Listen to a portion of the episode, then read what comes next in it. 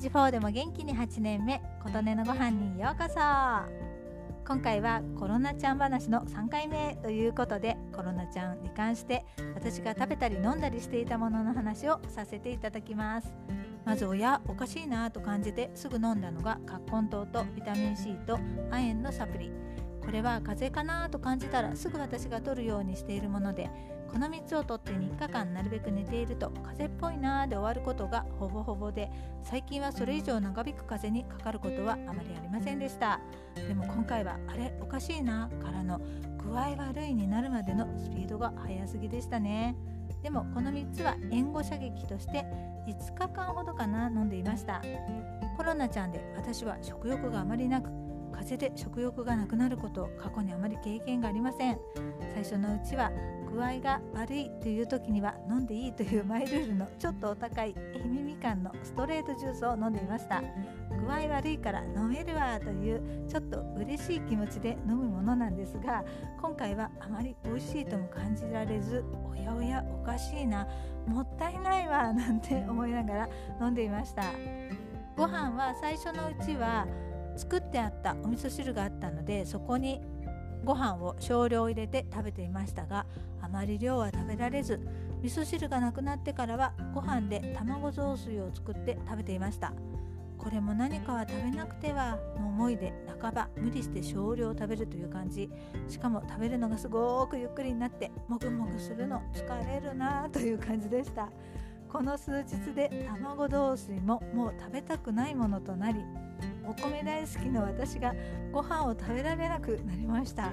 受け付けない感じになってしまいました。風邪で胃腸に来ることほぼないのでわからなかったんですが胃腸に来る風の時にみかんジュースは刺激が強かったかもと後から思いました。次回からはりんごのストレートジュースにしようと思いました。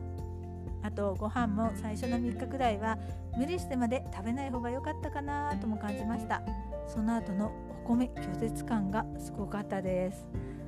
そんなこんなで胃腸もやられもう何にも食べるものないやんとなった時救世主が現れました。よろよろと台所に立ちおもむろに作ったお味噌汁。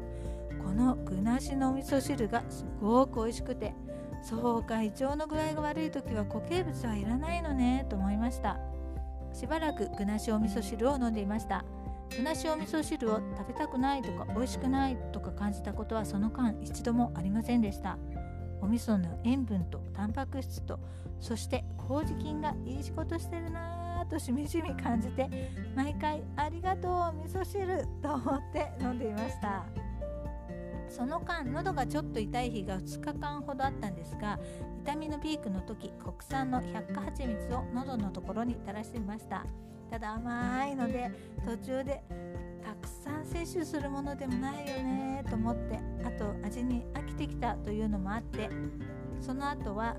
数回喉にシュッシュッとやるスプレーを使いました。これも風邪ひきばかりしていた時に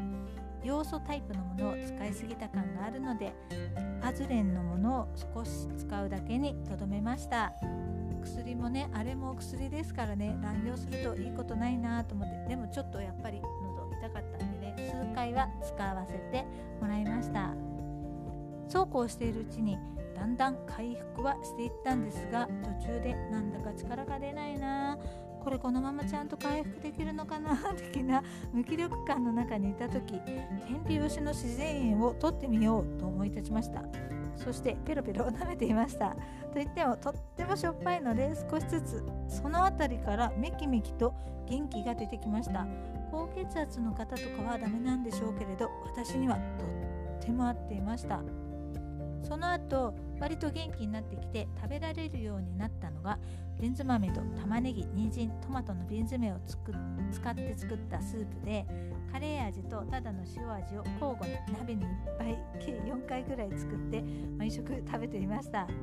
買い物行かないので根菜類と乾燥豆とトマトの瓶詰め優秀だわと思いました。レンズ豆のスープ食べている時もお米は受け付けませんでした。何日も炭水化物食べないのも良くないかなと思っていた時見つけました。優れもの。ブラウンライスケーキ。これは玄米のみでできてるんですが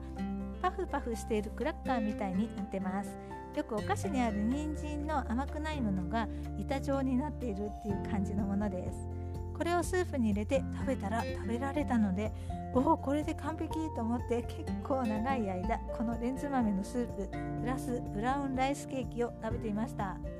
レンズ豆もトマトの瓶詰めもブラウンライスケーキも備蓄として買ってあったものなので風邪の時にも備蓄は役立つとちょっと目から鱗でした。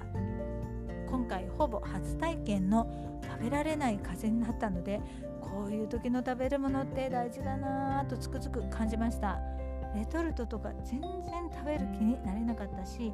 料理作れる家族貴重とも思いました。うちの夫は料理全くできないので何か買ってきてあげるよと言われてもお店で実際見てみないと何を食べたいのかも自分でもわからなかったし出来合いのものとか絶対無理という感じでしたしもうなるべく優しい自然のものをその中で今私が食べられるものが食べたいのというわけのわからない要望は伝わらずでした。そうそうだいぶ食べられるようになってきた頃友達のくりちゃんの手作りの優しい料理のインスタを見ながらああくりちゃんの隣に住んでいたら胃腸に来る風で倒れた後食べられるものを作ってくれるだろうになんて考えちゃいました。食べ物大事と思い知ったコロナちゃん期の私の記録でした。あなたの元気を祈っています。琴音のありがとうが届きますように。